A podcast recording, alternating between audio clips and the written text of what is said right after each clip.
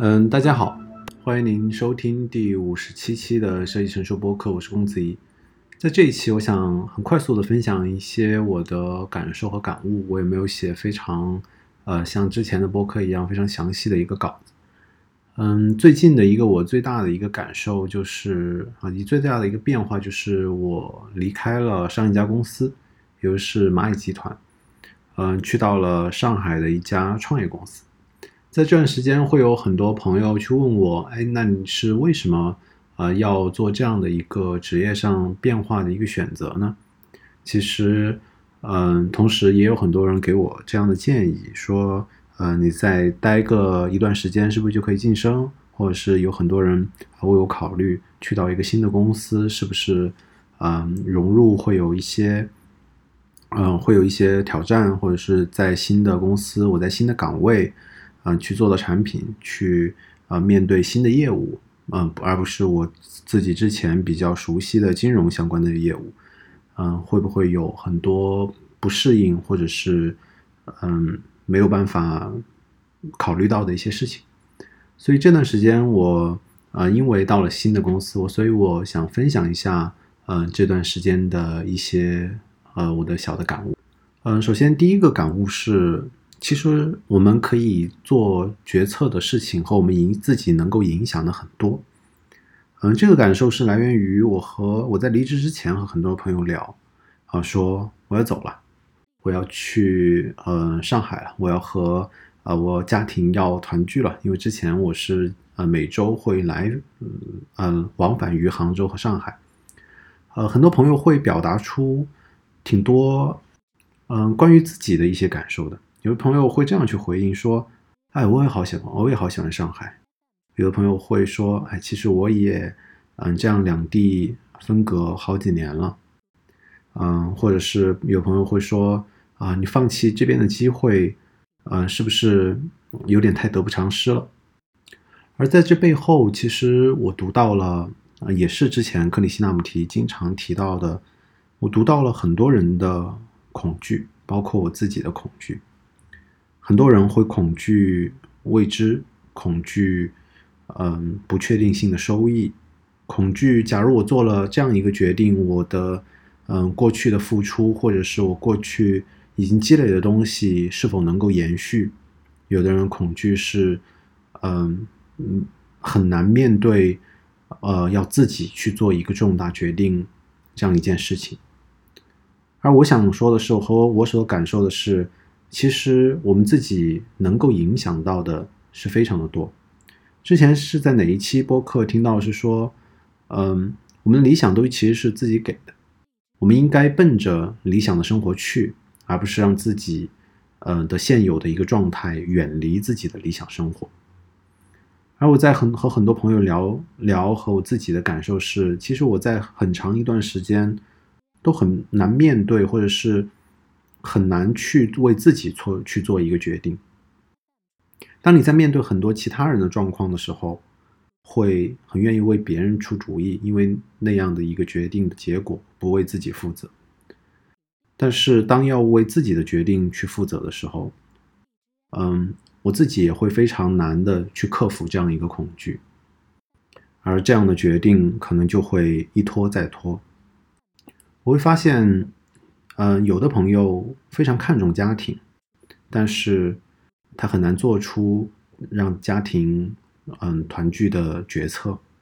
有的朋友非常看重自己的事业成就，但是又很难做出真的给自己一块新的空间这样的决策。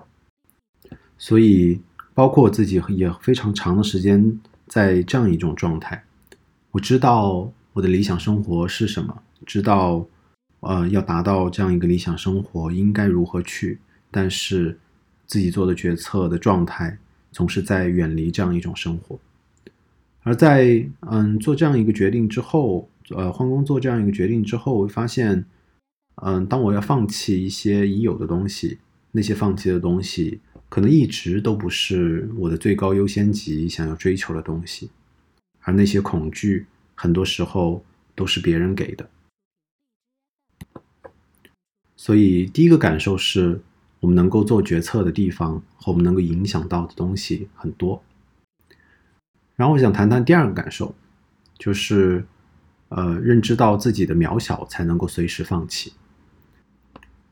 嗯，这样一个感受，其实是我和嗯前蚂蚁的一个同事聊天，他他所说的。呃，因为从我的视角来看，他其实，在蚂蚁能够影响到的和能够做决策的地方非常的多，但是他在去年也做了一个嗯挺大的一个工作上变动的这一个调整。当时我问他，嗯，你在另外一个岗位已经做得很好了。为什么你愿意过来到这边？而且到这边从现在的现状来看，嗯，他是怎样一个感受呢？嗯，他给我的一个回答是，嗯，他即便到呃一个还不错的位置，他开始认识到自己的渺小，并且愿意随时放弃。所以在他的视角，我刚刚问的问题并不称之为一个问题，而我在做职业选择的时候。反而是过于多的去守着、去盯着我已经掌握的那摊事情。在当时我在聊的时候，有一个感受，就是在经济学的概念当中，沉没成本不应该被看作成本。这句话知道了很久，但是到了他和我聊这样一个话题的时候，我才慢慢能够理解，所谓沉没成本不是成本，不应该被看作成本是怎样一个状态。嗯，当能够认识到自己的渺小，并且能够随时放弃的时候，我才我才会不不一直守着我那摊事儿。我我已经掌握的一些技能，我已经积累的一些东西，因为可能在更重要的或者是更有价值的事情面前，自己所积累的这些东西，一方面其实很难迁移到真正有价值的这件事情的过程当中，另一方面。嗯，放弃我执可能是需要长久修炼的一件事情。嗯，第三个感受是关于我们的工作和自我教育，其实都应该是让自己有更加实际的生活。我们需要做一些事情，去创造一些事情，而不是持续的评价、观看和学习。这个感受来自于。所谓作品的视角，因为由于是我是设计师出身，所以之前在和一个前辈交流的时候，会提到设计师应该最重要的就是作品。但是当我们在呃日常的工作和生活非常多繁杂的事情干扰的时候，我们可能会忘记这一点。很多时候，我是在解决问题，去应对一个又一个问题。很多时候，我是在做，嗯，学习的过程，或者是自我教育的过程。但是，有的时候到晚上，我会去想，嗯，我们都知道，知识是学不完的，问题也是解答不完的。那么，我在这段时间花掉这一段我自己的精力，到底目的是什么呢？嗯，在过去一段时间，在过去的两三年时间内。呃，我能够感受到自己在做一些工作之后，能够积累出所谓的一些作品，但是也能够想象的是，在大对于大多数的工作，其实它的前期的收益都是比较陡峭的。当所面临的事情，呃，变化不那么多的时候，它的收益曲线会趋向平缓。那由作品的视角能够想象的是，在一个地方有了作品之后，有了完整的事情之后。去做相应的转换，让自己的嗯收益曲线重新回归陡峭，让自己积累下一个更加完整的作品。这个时候去做的工作和自我教育，好像才能找到更加明确的目的。